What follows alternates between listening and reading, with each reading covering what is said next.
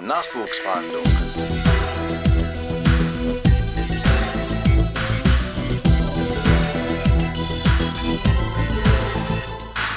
Hallo und herzlich willkommen zu einer neuen Folge des Podcasts Nachwuchsfahndung der Fachhochschule Polizei Sachsen-Anhalt. Mein Name ist Mira und zu Gast ist heute Frau Dr. Waltraud Nolden. Hallo Frau Nolden und vielen Dank, dass Sie heute hier sind. Hallo Mira, ich freue mich sehr, heute hier zu sein. Ich mich auch. In der heutigen Folge sprechen wir über die Rechtswissenschaften und über die digitale Lehre. Frau Nolden, können Sie sich vielleicht mal ganz kurz vorstellen, was gehört denn alles zu Ihren Tätigkeiten? Ja, ich bin äh, seit zehn Jahren an dieser Fachhochschule. Ähm, ich war zuerst Fachhochschuldozentin und Dozentin und seit fünf Jahren bin ich ungefähr Rechtsprofessorin. Zu meiner Tätigkeit gehört die Lehre. Dazu gehört aber auch die Projektbegleitung. Ich bin äh, Projektleiterin im Projekt äh, ISALSA. E-Service-Agentur im Land Sachsen-Anhalt. Hier sind wir mit vielen Hochschulen zusammen verzahnt. Das ist ein ganz interessantes digitales Projekt. Ich werde bestimmt heute noch ein bisschen was dazu sagen dürfen. Und darüber hinaus bin ich Strafverteidigerin. Ich finde es immer interessant, einen Perspektivwechsel machen zu können. Die Polizei sollte nämlich auch wissen, was die Strafverteidigung macht um hier entsprechend ähm, auch solche Fehler nicht machen zu können. Sehr schön, das hört sich auf jeden Fall spannend an. Was haben Sie denn ähm, vorher gemacht, vor der Polizei? Und ähm, was machen Sie jetzt genau hier an der Fachhochschule? Vor der Polizei ähm, war ich Strafverteidigung und ich hatte ein eigenes oder habe es noch ein Repetitorium für Studierende. Das sind also Studenten im Recht und Referendare im Recht. Ähm, das habe ich vorher gemacht. Ja, und hierhin bin ich gekommen. Da war eine Anzeige und ich habe mich beworben. Es passte ganz gut für mich. Und ich bin so froh, dass ich hier gelandet bin. In Nordrhein-Westfalen gab es zu der Zeit keine Stellenausschreibung, aber ich würde diese Fachhochschule nicht mehr verlassen. Sie ist wunderbar, sie ist klein und man kennt jeden und man kann da wirklich sehr, sehr gut lehren. Ja, Frau Neuden, das klingt auf jeden Fall recht umfangreich. Vielen Dank, dass Sie heute hier sind. Und wie sich das anhört, hat Ihr Tag gefühlt mehr als 24 Stunden, also auf jeden Fall sehr beeindruckend. Als angehende Polizeibeamtin oder Polizeibeamter ist es wichtig, Sachverhalte professionell und rechtssicher natürlich auch abzuarbeiten. Dabei sollten die ersten Maßnahmen aus dem FF bekannt sein, um die entsprechenden Folgemaßnahmen dann natürlich auch einleiten zu können. Und je nach Schwere des Delikts fallen diese unterschiedlich umfangreich aus. Der Grundstein für das professionelle Handeln liegt hier natürlich in der Lehre. Was erwartet uns denn in den ersten Unterrichtseinheiten der Rechtswissenschaften und wie funktioniert die Verzahnung mit der Praxis? Haben jetzt erstmal die Grundlagen, wie du Mira schon richtig sagst, im Recht. Das ist natürlich Strafrecht zum einen, das ist Eingriffsrecht, also welche Maßnahmen nimmt man vor, sind die rechtmäßig. Im materiellen Strafrecht muss man prüfen, welche Straftatbestände kommen in Betracht und wie prüfe ich sie.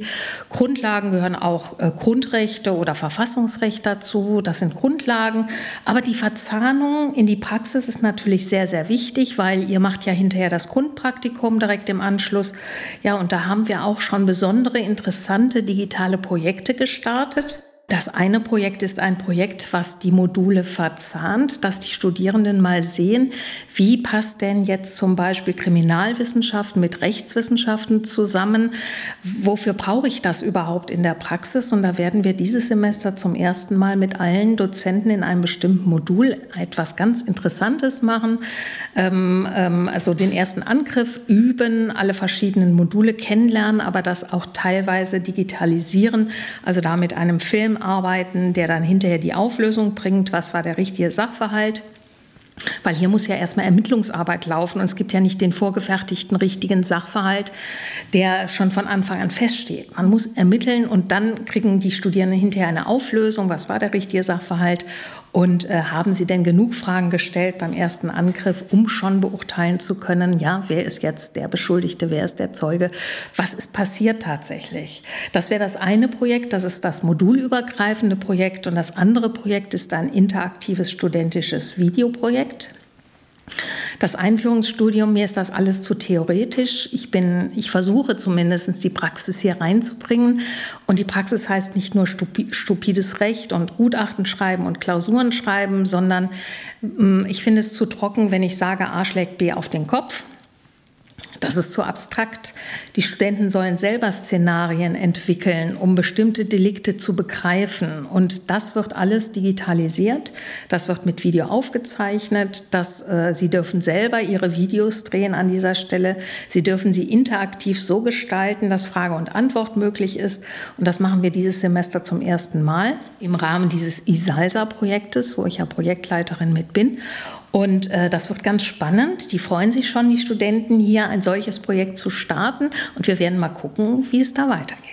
Ja, dem stimme ich auf jeden Fall zu. In den letzten Jahren hat sich ja beim Thema E-Learning hier in der Fachhochschule auch einiges getan. Ähm, zuletzt auch Corona-bedingt, ähm, dass sich die Lehre hier alles ein bisschen umstrukturiert hat, was ich aber persönlich recht gut fand. Also das hat recht gut funktioniert.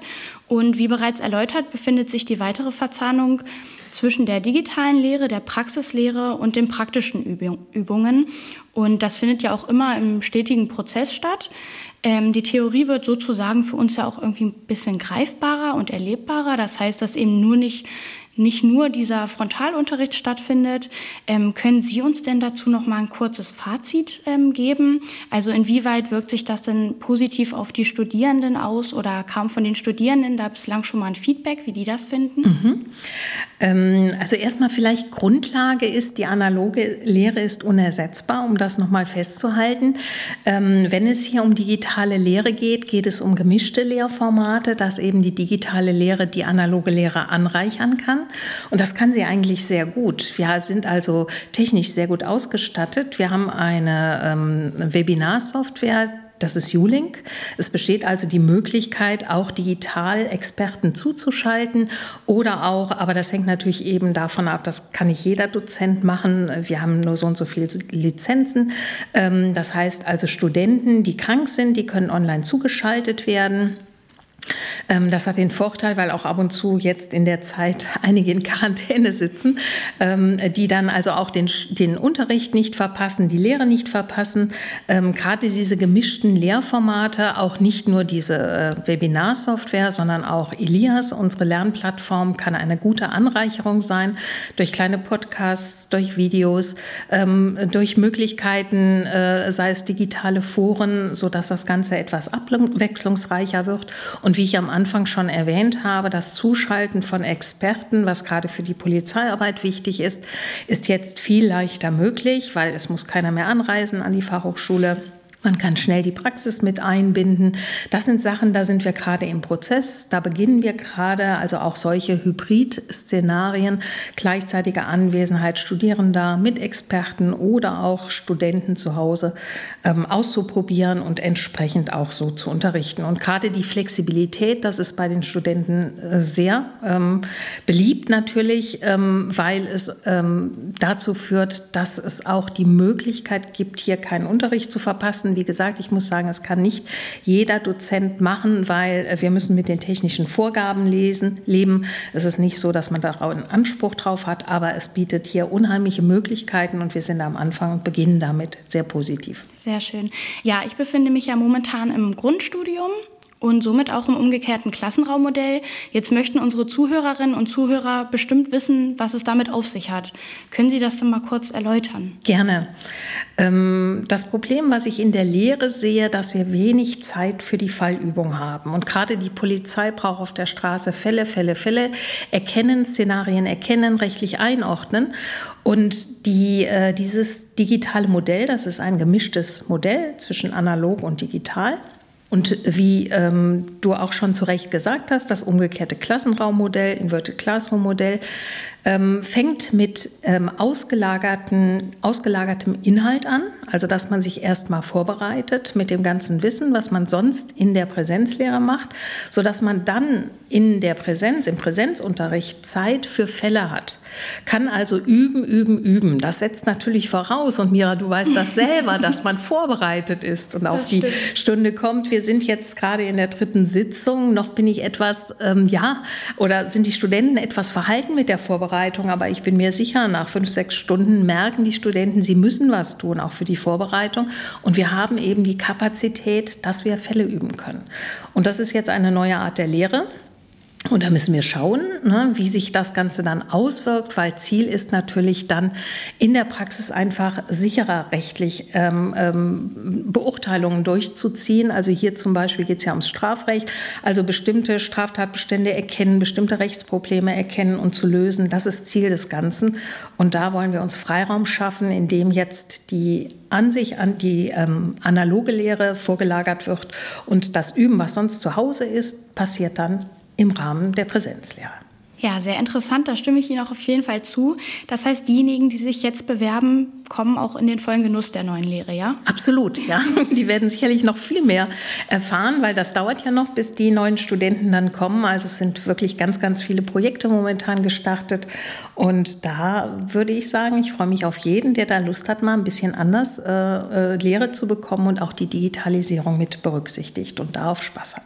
Das heißt, ähm, wie kann man sich das in Zukunft vorstellen? Wie sieht das Ganze aus? Also meinen Sie, da kommt noch mehr und es wird noch intensiver, als es jetzt schon? Davon gehe ich aus, weil dieses Projekt ISALSA, E-Service Agentur im Land Sachsen-Anhalt, hat jetzt in der nächsten Projektphase erst Umsetzungen vieler weiterer Projekte. Also wir hoffen sehr auf viele Dozenten an unserer Fachhochschule, die sagen, ich möchte mal ein neues Projekt starten, digital, weil wir nehmen die Leute an die Hand.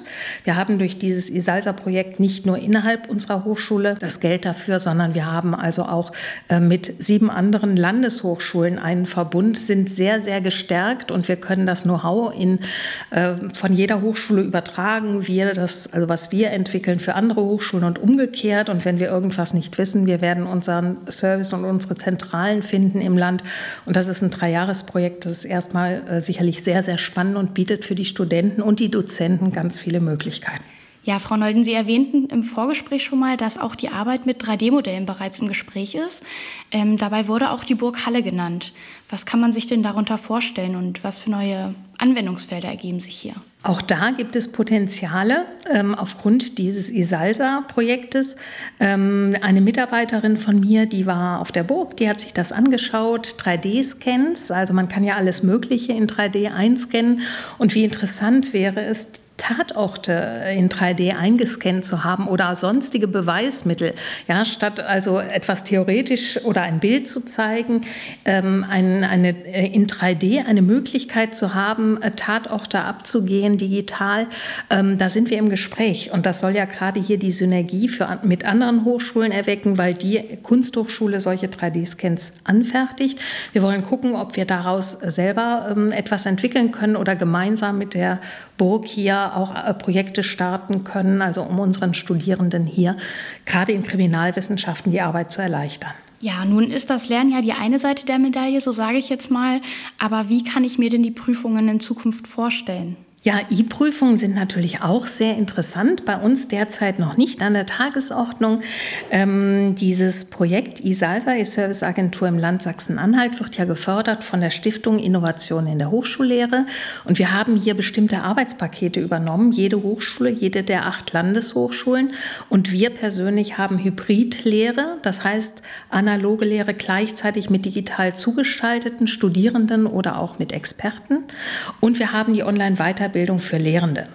Wir haben aber nicht E-Prüfungen auf unserem Arbeitspaket. Das machen die anderen Hochschulen.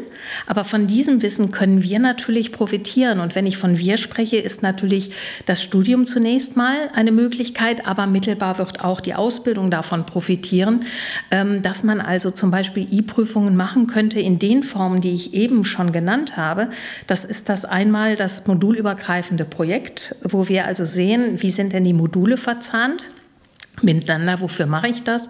Äh, um dann auch in der Praxis besser ausgerüstet zu werden. Das wäre dann äh, im Grunde eine Möglichkeit, ohne eine Klausur zu schreiben in dem Sinne, äh, sondern bestimmte Aufgaben zu überwinden, äh, die man also an einem Tag hintereinander abarbeiten müsste, wo es modulübergreifend läuft. Oder das interaktive studentische Videoprojekt könnte auch eine Prüfungsform sein, wo ähm, bestimmte Paragraphen jetzt zum Beispiel im Strafrecht vergeben werden, wo Studierende sich Szenarien recht rechtlich aussuchen müssen, die ein bisschen ähnlich sind, die sie lösen müssen, wo sie Videos drehen müssen, wo sie auch selber Interaktion üben müssen mit Frage-Antwort, die sie einrichten müssen. Also eine ganz andere Art der Prüfung, weg von den ähm, Klausuren, die relativ trocken sind. Natürlich muss das auch sein. Ne? Das ist nur eine Möglichkeit. Das liegt noch alles vor uns. Das sind Ideen. Und ich hoffe, wir können da auch ein bisschen von umsetzen. Das denke ich auch. Ich bin auf jeden Fall gespannt, was da noch kommen wird. Und wir sind auch schon wieder am Ende dieser Folge angelangt. Frau Nolden, vielen lieben Dank, dass Sie heute da waren und mir und unseren Zuhörern und Zuhörerinnen einen kleinen Einblick in die Lehre der Rechtswissenschaften an der Fachhochschule Polizei Sachsen-Anhalt vermittelt haben. Dafür vielen Dank. Gerne, Dankeschön auch. Und ich denke, das macht definitiv Lust auf mehr und zeigt auch, wie vielseitig und modern das Studium und auch die Ausbildung natürlich hier bei uns ist. Ja, wenn euch diese Folge gefallen hat, dann abonniert uns gerne bei Spotify, Apple Podcast, Google Podcast und Co. Wenn ihr Fragen habt zur Ausbildung oder zum Studium oder natürlich auch allgemein zur Polizei, dann stellt uns diese gerne bei Instagram, Facebook oder schreibt uns einfach eine Mail. Die Kontaktdaten findet ihr in den Show Notes und weitere Informationen zur Bewerbung findet ihr zudem auf www.nachwuchsverhandlung.de. Vielen Dank fürs Zuhören und bis ganz bald, eure Mira. Nachwuchsverhandlung